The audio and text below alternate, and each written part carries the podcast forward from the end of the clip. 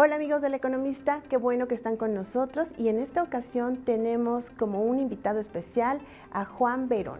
Juan Verón es el director de inversiones de Principal México. ¿Cómo estás Juan? Muy bien, Pati. ¿Y tú? Muy bien, muchísimas gracias. Pues qué gusto. Oye, pues en estos momentos donde hay una locura en los mercados financieros y el tema de la diversificación es fundamental. Ustedes acaban de lanzar un fondo de inversión, el Global Rate. Cuéntame un poco, principalmente, cuáles son los rates. Los, los REITs son, para ponerlo en, sus siglas, es Global Real Estate Investment Trust, que significa Fondo de Inversión Inmobiliaria. O sea, en español está más abreviado, que aquí en México se los conoce como fibras. Em, son muy populares en Estados Unidos, son populares también en, Europa y, están teniendo un auge interesante en México. Ahora, cuéntame un poco cómo está construido el fondo. Perfecto. El fondo se trata de un fondo de inversión que invierte en Global REITs. ¿Qué son estos Global REITs? Son REITs que están en, en Estados Unidos, en Europa, en Asia, también algunos en México y en otros lugares del mundo.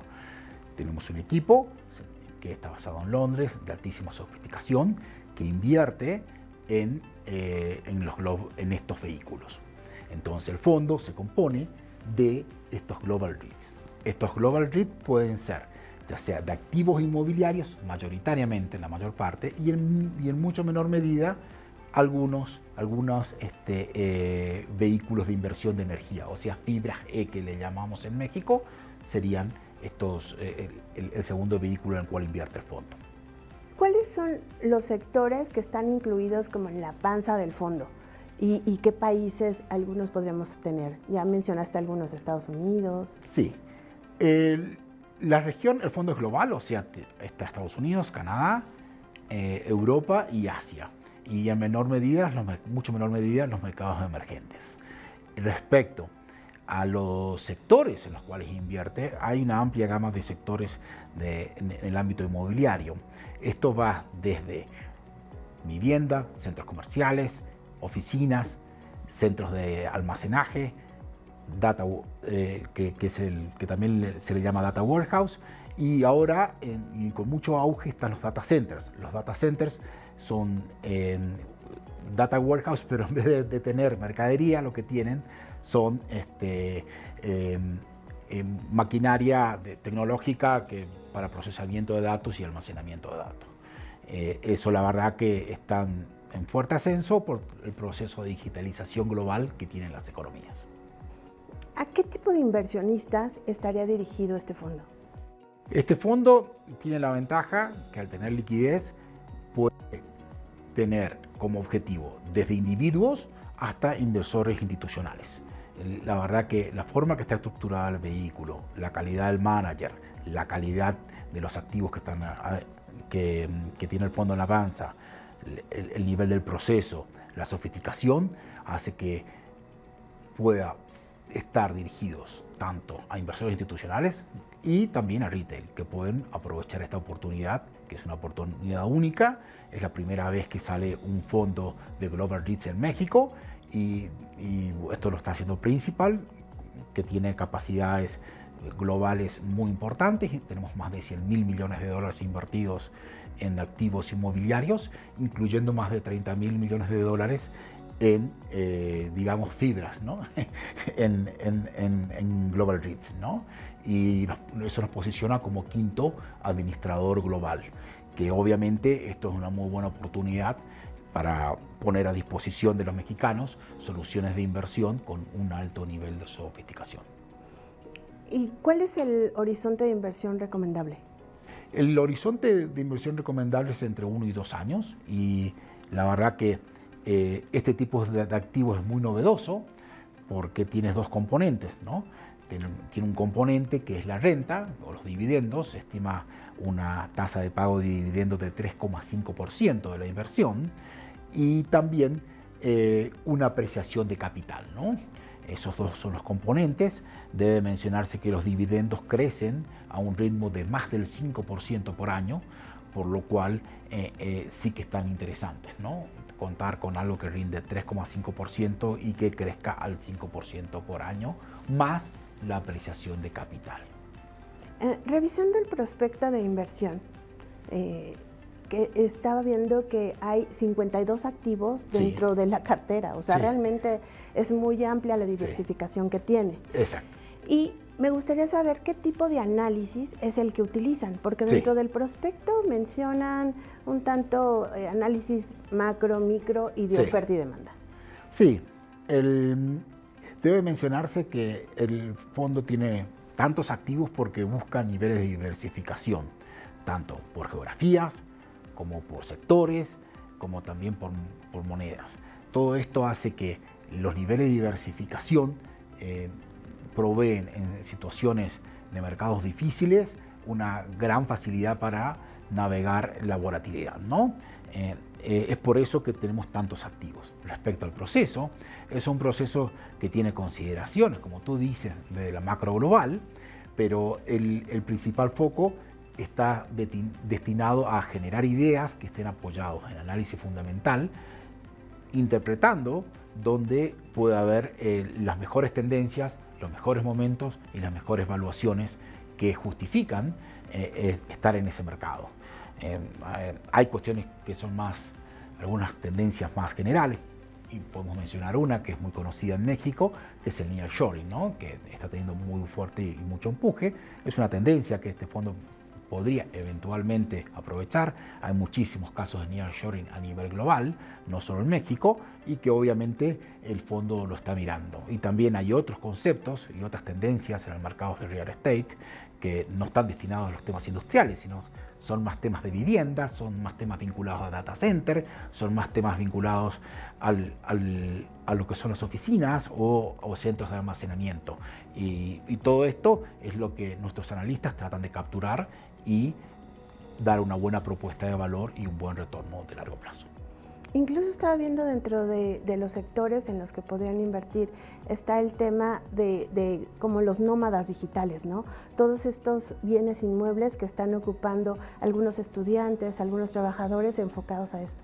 Sí, eh, The Sharing Economy o la nueva economía esta que está surgiendo eh, permite una fuerte una fuerte utilización o un alto nivel de utilización con altísimos niveles de eficiencia respecto a los inmuebles a nivel global. ¿no? Y, ahí aparecen este, muchos, muchas compañías que lo que hacen es articular entre el consumidor y el propietario eh, y, de esa forma eh, es posible que existan determinadas soluciones que son tanto de viviendas como son de, centros de datos o como son de almacenamiento, que son muy innovadoras y muy eficientes porque permite que un empresario o un individuo eh, pueda hacer una utilización de, un servicio inmobiliario en un momento específico y no tenga que ser propietario o tenga que tener un contrato a largo plazo. Todo eso hace que las cosas sean más, más eficientes, tanto para las familias como para las empresas y obviamente permiten un, óptimo uso del capital en el mediano plazo. Mm, ¿Cuáles son los aspectos por los, por los cuales el Global Rates es un vehículo de inversión óptimo? Es un vehículo de inversión óptimo porque provee un retorno de largo plazo que está muy cerca de las acciones, pero en realidad su retorno está originado en activos inmobiliarios. O sea, de largo plazo se parece más a los retornos de los activos inmobiliarios, pero no está lejos de los retornos de las acciones. Entonces, con mucho menor nivel de riesgos, con una muy buena protección a la inflación y con buenos niveles de diversificación, es capaz de proveer una renta y a su vez una apreciación de capital de largo plazo muy competitiva con un bajo nivel de riesgo. Y en el mundo estamos actualmente, donde la inflación es alta, hoy salió el índice de precios de Estados Unidos eh, por encima de lo esperado, marcando una persistencia en la tasa de inflación y a su vez también los mercados tienen una alta volatilidad, ahí aparecen eh, los fondos que inviertan en Global REITs como una muy buena alternativa de mediano plazo, porque van a ser capaces de proveer de una buena renta, con buenos niveles de diversificación, con buenos niveles de riesgos y en el mediano plazo una apreciación de capital. Mm, mucho se habla que hay algunas emisoras o, o, bien los bienes inmuebles ya están en niveles muy altos. En estos mercados salvajes, ¿cómo podríamos observar que un fondo como el Global Rates funcionaría para un inversionista? Es una pregunta muy aguda y excelente. Eh, sin duda que eh, los mercados inmobiliarios eh, privados están sujetos a alguna, alguna vulnerabilidad producto de las subas de las tasas de interés. Sin embargo, debe mencionarse que los REITs tienen un valor de las propiedades 20% por debajo de lo que es el mercado privado. ¿Qué significa esto? Que el mercado público, que siempre se adelanta, tiene valuadas en los REITs a las propiedades un 20% por debajo del mercado privado. ¿Qué significa? Que quienes están invirtiendo en REITs ya están invirtiendo en un mercado inmobiliario que las propiedades ya bajaron 20%. O sea, eh, si uno está pensando en una inversión inmobiliaria privada o invertir en este fondo, si lo hace en el mercado privado, los, inmuebles no bajaron y vaya a saber cuánto bajan. Pueden bajar 5, pueden bajar 10, pueden bajar 15, vaya a saber si bajan 20 o pueden que no bajen por el mismo efecto de la inflación. Eh, y ciertamente ya tenemos en el mercado público un descuento del 20% que quienes inviertan en el fondo lo van a estar capitalizando. ¿Algo más que nos quieras comentar sobre el Global REIT? Sí, es un activo totalmente innovador para el mercado local, es un activo que provee una buena renta de mediano plazo, es un activo en el cual el inversor va a estar ingresando con un 20% de descuento eh, en el valor de las propiedades. Y detrás de eso hay un equipo central que es el principal principal Global Investors, que sin duda tiene un adecuado manejo y una experiencia de muy largo plazo que puede facilitar y proveer buenos retornos de mediano plazo para el inversor.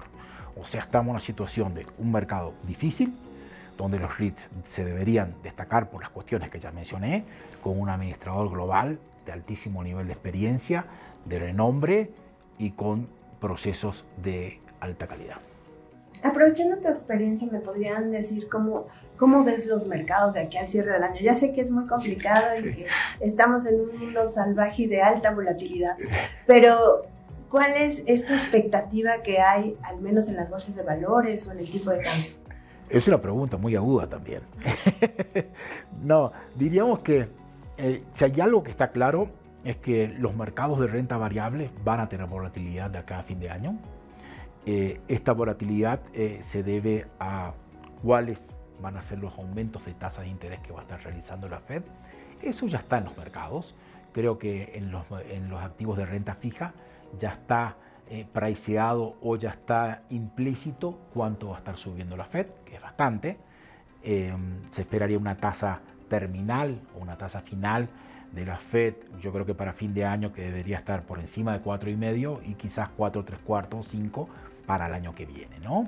Eso ya está en los mercados de renta fija y en parte eh, también está implícito en los mercados de renta variable.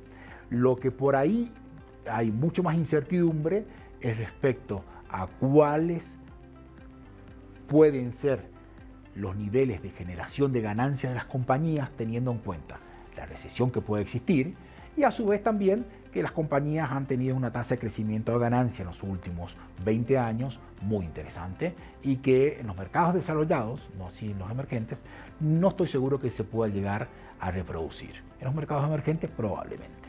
En fin, los mercados de renta fija parecen tener ya implícito eh, lo, que se, lo, lo, que tiene la Fed en mente o, o, lo que vaya a ser y ciertamente aparecen como una buena oportunidad. ¿no? Participar hoy en día de de los mercados de renta fija con retornos que son superiores al 10% en moneda local eh, de mediano plazo sin duda que van a ser muy beneficiosos para los inversores. ¿Cuál sería la recomendación para los inversionistas? O sea, con esto pues no, es, no hay de otra, ¿no? Nada más que la diversificación. Sin duda. Em, yo creo que los inversionistas tienen que trabajar en este momento en dos cuestiones trascendentales.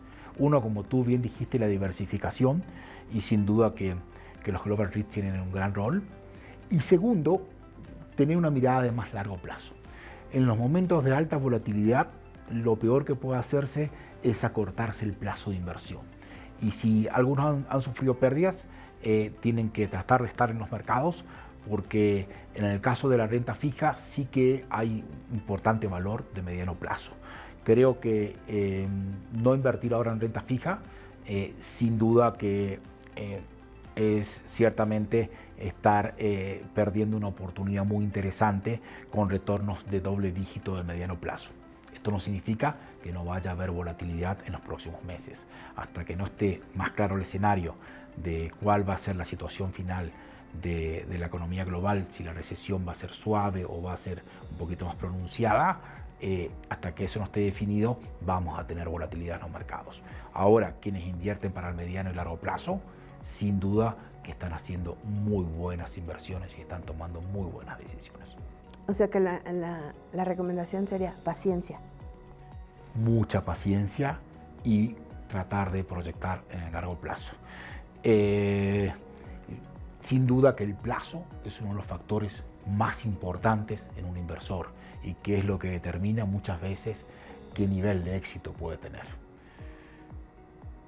Em, ahora, Principal en México tiene 20 fondos listados en la Bolsa Mexicana de Valores. Cuéntame un poco la oferta de productos que tienen. Sí, tenemos una, propuesta de valor y una oferta de productos que está sustentada en una oferta de productos muy bien diversificada.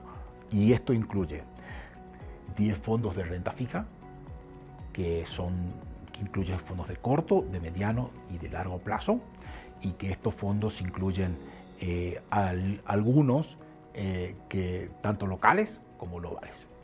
Luego tenemos otros fondos que son que, que llamamos los fondos Target Risk o, Lifestyles. Son fondos muy exitosos. En los últimos nueve años hemos sido premiados seis veces como mejor fondo balanceado y son propuestas que, que se ajustan al perfil de riesgo del inversor y han sido muy exitosos y consideramos que para los inversores de mediano plazo eh, son una buena oportunidad. Eh, quizás no tanto como los de renta fija, que en este momento están mejor parados, pero, pero sin duda que, son una buena oportunidad. Y luego tenemos fondos Target Dates que proveen de, una solución también multiactivos o que invierten en una amplia gama de activos, pero están más eh, destinados a, a, ciertos rangos etarios o, rangos de edad eh, diferentes y que se pueden ser eh, utilizados también por, por, los inversores. Y por último están los fondos de equities, eh, tenemos un fondo de renta variable local muy exitoso. Ha sido premiado por Morningstar como el mejor fondo de renta variable en el año 2021. Y la verdad que las acciones mexicanas proveen un muy buen retorno a largo plazo. Están, eh, tienen un descuento comparado con sus valuaciones históricas y ese fondo sin duda que es uno de los mejores del mercado y, participar en en este fondo y tener una visión de mediano plazo lo consideramos muy relevante. También contamos con un fondo de mercados emergentes eh, que, de renta variable que creemos que va a ser muy exitoso en los próximos años. Mencioné que la renta variable eh, va a haber un cambio gravitacional fuerte desde lo que son los mercados desarrollados de Estados Unidos hacia los mercados emergentes. Creemos que eh, esta va a ser una década más asignada a mercados emergentes después de absoluto eh, eh, dominio que tuvo la renta variable estadounidense en los últimos, yo diría, 10 años. ¿no? Se va a parecer un poco esto a la primera década del siglo, donde los mercados emergentes fueron eh, muy dominantes. ¿no? Em, y esa es nuestra propuesta de valor, como vemos, muy amplia, muy diversificada, muy compacta, con procesos muy sólidos y con premios ahora, por último, me gustaría que, ¿cómo puedes invitar a esos jóvenes o a esas personas que no han invertido en fondos de inversión para voltear a ver los fondos que tienen ustedes? Sí, la verdad que el mercado mexicano de fondos de inversión eh, está haciendo un esfuerzo importante para capturar nuevos eh, y llamemos inversores, clientes, ¿no? Eh, creemos que se trata de un vehículo muy eficiente que permite acceder a, a, distintos tipos de propuestas y que sin duda el, hecho de tener liquidez es un factor muy trascendental porque permite ante una emergencia retirar el dinero, pero sin duda que hay una propuesta de valor en el mercado que es capaz de dar soluciones ya sea para un ahorro de corto plazo, para cumplir objetivos de inversión, que puede ser comprarse un auto, hacer una fiesta de 15, casarse, comprar un inmueble. Y creo que los fondos de inversión, más que creo, estoy muy seguro, son un vehículo muy adecuado porque permite a los inversores acceder a capacidades y, eh, managers o gestores de altísimo nivel de sofisticación. Y además ya hay opciones para todos. Hay opciones para todos y, desde plazos de riesgo muy cortos hasta muy largos como son las acciones. ¿no? Y en el medio estarían este, estos fondos de inversión inmobiliaria que estamos trayendo al mercado, que para el caso de la inversión global en REITs es muy innovador. Eh, ciertamente eh, hay una oportunidad, hay una buena oferta. Creo que los inversores, los jóvenes tienen que acercarse y quienes son más jóvenes son quienes tienen una mirada de plazo más largo, ¿no? Son quienes tienen, eh, están en un momento en el cual eh, su principal capital es su, su, capital humano, porque tiene un largo plazo todavía para donde van a estar eh, trabajando y, generando este, ingresos y a su vez también un capital financiero chico, porque recién están arrancando. ¿no? Entonces, ese capital financiero chico, bien invertido y que se va a ir acumulando a medida que la persona va haciendo ahorros y esto va teniendo retornos, eh, sin duda que el interés compuesto o, o la apreciación de capital de largo plazo es un factor determinante para que una persona tenga ya sea un retiro saludable o bien cumpla con objetivos de inversión. Así es. Pues muchísimas gracias, muchísimas gracias Juan por estar aquí en El Economista. Muchísimas gracias a ustedes por estar con nosotros. Hasta luego.